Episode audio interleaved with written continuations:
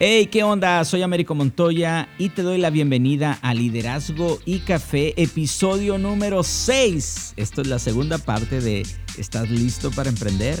Venga. Espero hayas tenido un buen fin de semana y que estés arrancando este lunes con buen ánimo. Hoy estaré dando seguimiento al tema de la semana pasada sobre emprendimiento. Ahora, con todo esto de la pandemia me sigue llamando la atención la cantidad de nuevos negocios que han abierto.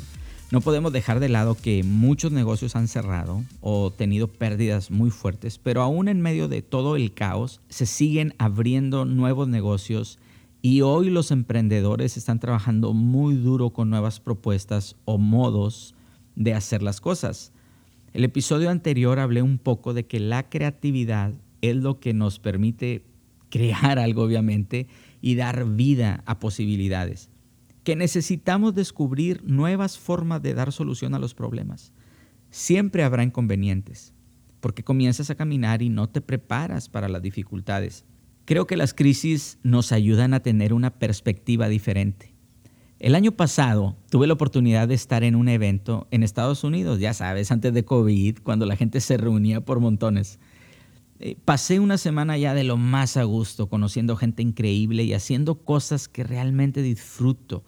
En fin, en mi regreso estaba sentado esperando abordar mi vuelo y tenía mis piernas recogidas hacia la parte de abajo de la silla, como lo he hecho miles de veces. Avisan que ya va a subir mi grupo y al querer extender mi pierna por alguna razón no pude extenderla algo sentí como que se movió en mi rodilla, se movió del lugar. Me comenzó a doler mucho. Eh, no podía apoyarla, no podía extenderla y estaba ya por abordar. No tenía ningún tipo de ayuda, así que le hablé a una de las personas de la aerolínea y se portaron muy amables conmigo tratando de, ayudarme. Eh, me subieron al avión y al llegar a mi conexión de vuelo me estaba esperando una persona con una silla de ruedas por cierto, gracias Southwest por su excelente atención. Bueno, llego a la ciudad de conexión de vuelo y déjame decirte que todo, todo se ve diferente desde una silla de ruedas. No sé si te ha tocado, pero todo se vuelve más difícil, desde comprar un café, ir al baño, todo cambia. Así son las crisis. Tuve que reaprender a hacer cosas y saber cómo solucionar simples situaciones ahora desde una silla de ruedas. Así es esto, en ocasiones las crisis te ayudan a despertar tu creatividad, a buscar nuevas soluciones a problemas que parecen simples a veces. Así que te invito a que si estás en una crisis, saques lo mejor de ella, que no te dejes abrumar por el pesar de tu situación actual, que puede ser económica, de falta de ideas, de administración, etcétera que pueda esta situación sacar lo mejor de ti. Y en lugar de pensar en cuánto tiempo va a acabar esto, te acostumbres un poquito al camino con baches por el que estamos pasando y puedas descubrir nuevos caminos en medio de este caos. Afortunadamente mi rodilla mejoró por si estabas con el pendiente. Dejé la silla muy rápido y usé una muleta por las siguientes dos semanas y ya, estoy totalmente recuperado del incidente. Creo que lo que más me ha costado en mi esfuerzo por emprender ha sido el cambio de mentalidad.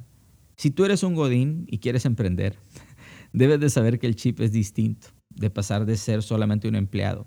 No tiene nada de malo, es simplemente diferente a ser un emprendedor. Tu resistencia al fracaso, el estrés, eh, las horas de sueño, los días de descanso, todo es distinto. Y una de las creencias limitantes que tenía era que yo no podía encontrar el éxito o una forma de vida fuera de la empresa. Y todo para lo que me había preparado estaba enfocado en eso. Y era ahí sí o sí, donde tenía que encontrar una forma de vivir. Ahora, si acaso esperaba que las cosas algún día sucedieran porque sí, ya sabes, estar en el lugar correcto a la hora correcta. Pero si no tienes la actitud correcta, de nada sirve. Ahora, si tienes la oportunidad, pero no la habilidad, tampoco sale bien. Tienes que ser muy disciplinado. Requiere constante práctica para mejorar en lo que quieres. Los atletas profesionales se la pasan practicando para que sus movimientos a la hora de tomar decisiones rápidas en una jugada sean automáticas y toma años. Y otra cosa, la pasión. Debes apasionarte de tu sueño. No se trata de lo que necesitas obtener, sino lo que tu sueño necesita de ti. Cuando estás apasionado, eres capaz de todo. Por ejemplo, cuando quieres estar con la persona que te roba los suspiros, ¿a poco no? Bueno, el sueño, tu propósito, debe darte esa inspiración de perseguirlo todos los días.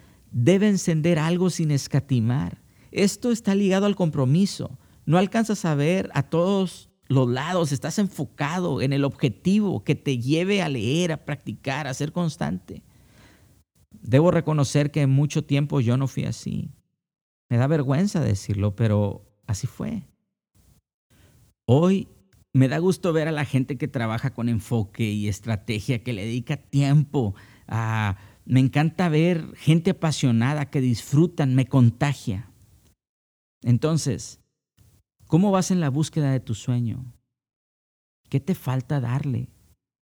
¿Estás dando lo mejor?